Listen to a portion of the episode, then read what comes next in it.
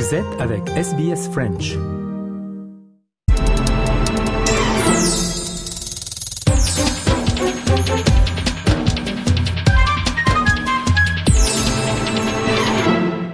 Personnage de la semaine, Valentine Saboureau, nous emmène dans le Queensland aujourd'hui puisque cet État vient de changer de Premier ministre.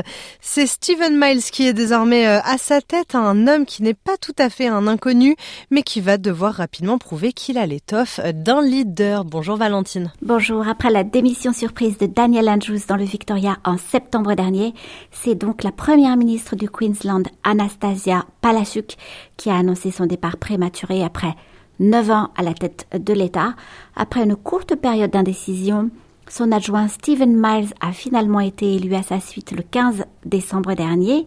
Il s'est rapidement positionné en faveur d'une politique environnementale très ambitieuse. Alors, Stephen Miles, on le connaît surtout depuis le début de la pandémie de Covid-19. Hein. Absolument, il était ministre de la Santé en 2020, il est donc apparu quotidiennement en conférence de presse avec son masque sur le visage. On se souvient encore d'une passe d'armes assez musclée avec Peter Dutton, avec qui il a d'ailleurs été en classe, lequel critiquait la fermeture des frontières du Queensland. Alors je cite Stephen Miles. Peter Dutton has one job and that's keeping our borders safe, and he has consistently failed. He's failed on cruise ships, On hotel quarantine. À l'époque, Miles s'était filmé en train de déchiqueter une facture adressée à son État par la Nouvelle-Galles du Sud voisine pour des services de quarantaine. C'est une vidéo assez lunaire. Explication. Scott Morrison has given the go-ahead for New South Wales to send Queensland taxpayers a 30 million bill for their quarantine program, even though it's 100% a federal responsibility. Il a gagné une réputation de porte-flingue, attack dog en anglais, de la première ministre, donc Palasuk. Son parcours politique est moins dans l'anecdote, n'est-ce pas? Oui, il ne serait pas juste de réduire son parcours à ses quelques sorties. Il est né le 15 novembre 1977 à Brisbane. Premier enfant de sa famille à aller à l'université, il en est sorti avec un doctorat en philosophie et une thèse sur le renouveau du syndicalisme. Il a travaillé dans la communication et comme conseiller politique, toujours pour des causes dites progressistes.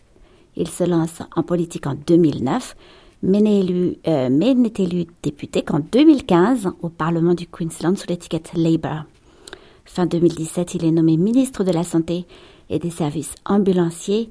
C'est lui qui fait du Queensland le premier État d'Australie à prononcer l'état d'urgence sanitaire en janvier 2020. En mai de cette même année, il devient adjoint de Palasuk tout en endossant le portefeuille de ministre du Développement des infrastructures, des collectivités locales et du planning.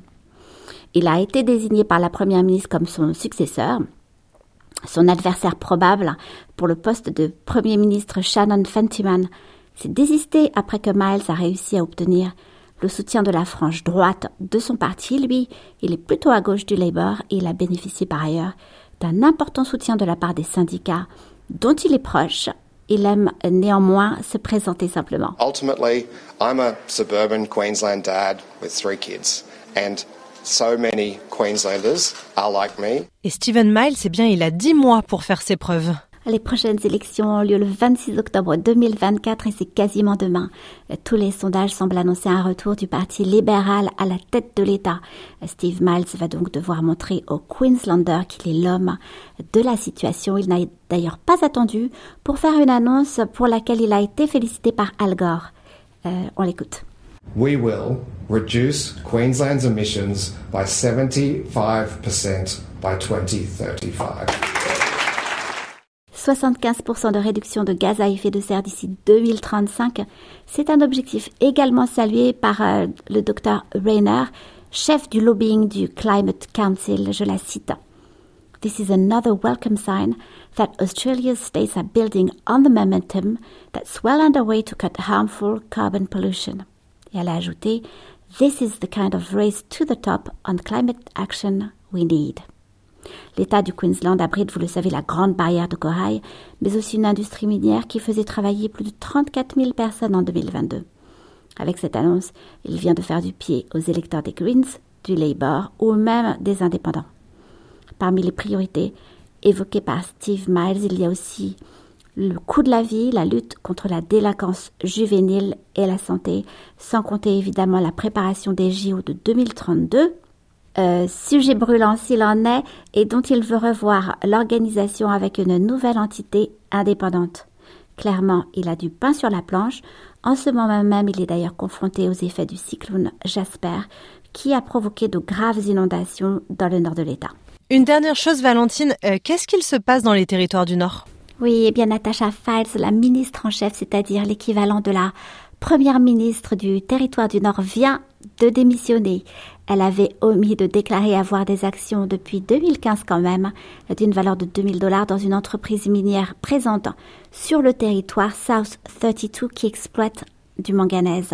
Alors le conflit d'intérêts ici est très clair.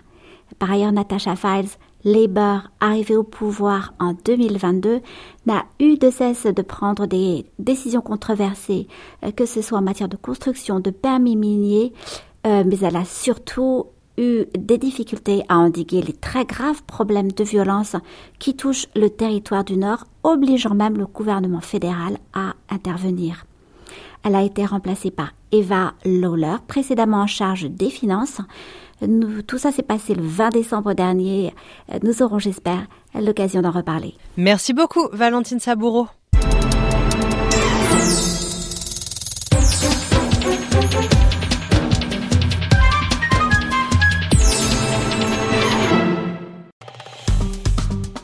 Aimez, partagez, commentez. Suivez-nous sur facebook.com slash sbsfrench.